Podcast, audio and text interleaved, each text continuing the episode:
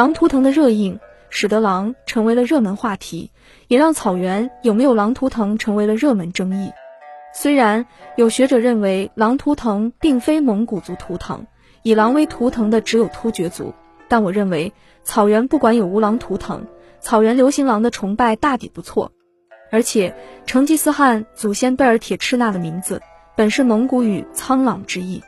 至于狼图腾的归属，吕思勉先生认为蒙古族乃是视为突厥、漠河的混合，则突厥之狼图腾传至蒙古也未可知。当然。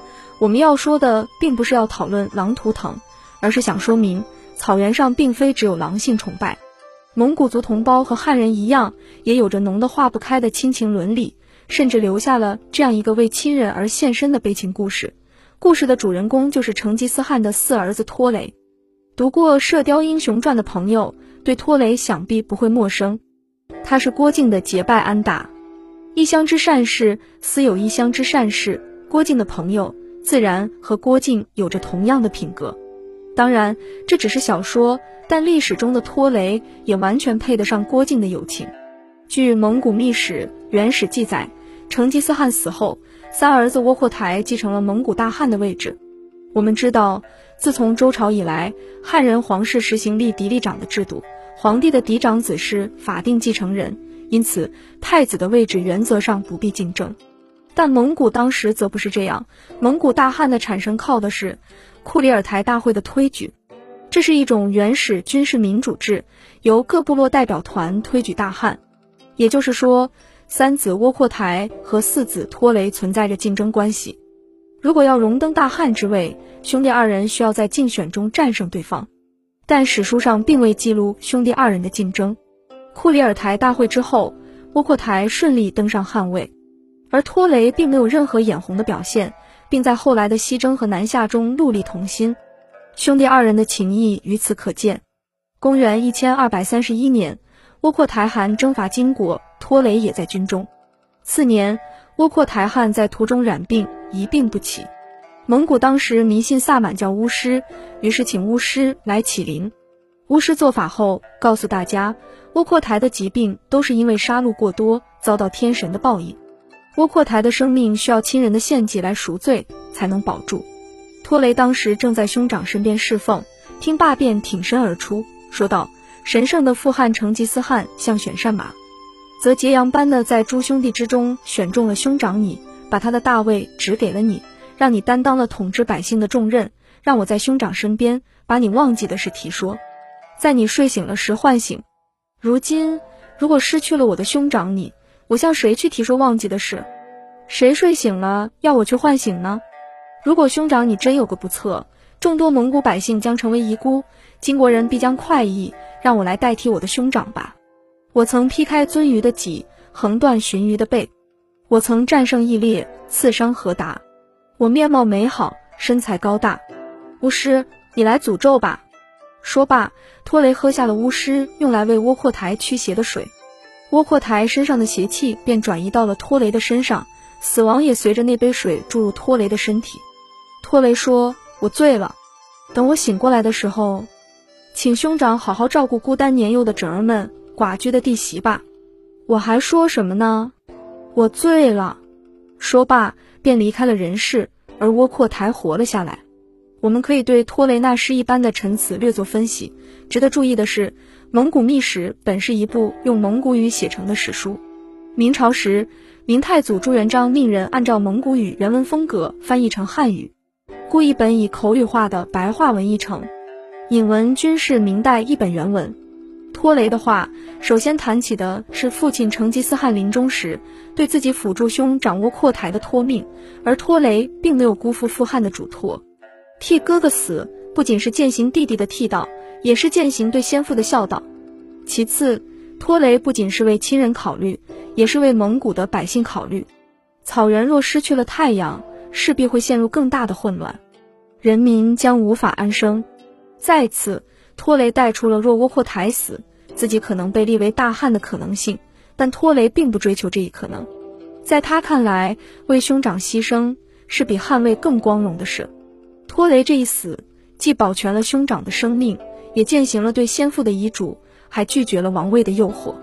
亲情、责任、道义都结合在这一伟大的牺牲中。托雷的故事在蒙古秘史中便是这样，但在罗卜藏丹津的黄金史中却有着另一种讲法。故事中患病的人不是哥哥窝阔台，而是父亲成吉思汗。成吉思汗和托雷同时患病，巫师说，二人中只有一个能够痊愈生存。托雷的妻子成吉思汗的儿媳妇查乌尔别吉祈祷道：“如果成吉思汗死去，全蒙古人民都将成为孤儿；而如果托雷死去，只有我一人成为寡妇。”于是，长生天把死亡从成吉思汗身上转移到托雷身上。成吉思汗十分感动，赐给察乌尔别吉。也是哈屯封号。不管故事版本如何不同，我们从中都能感到蒙古人对亲情伦理的礼赞。蒙古人眼中，英雄并非只有像成吉思汗那样的横行欧亚的雄鹰苍狼，像托雷一样舍己为人、二子同舟的弓行君子也无愧英雄的徽号。熟悉中国典籍的朋友，对托雷的故事一定不会惊讶，因为这几乎就是周公为周武王挡灾故事的重现。周公姬旦是周武王姬发的弟弟，《尚书金腾篇》记录周武王病重，周公愿意以自身代周武王死。周公设坛祭祀，撰写祝词，让巫师祝祷道：“我的哥哥姬发不如我多才多艺，想必天上的祖先们更喜欢我，而不是我哥哥。既如此，那么便请把我召至天上的祖先身边，而把我哥哥留在人间吧。祖先们若允许我的请求，那么我便将玉璧献给祖先。”祖先们若不应允我的请求，我便把玉璧撤回。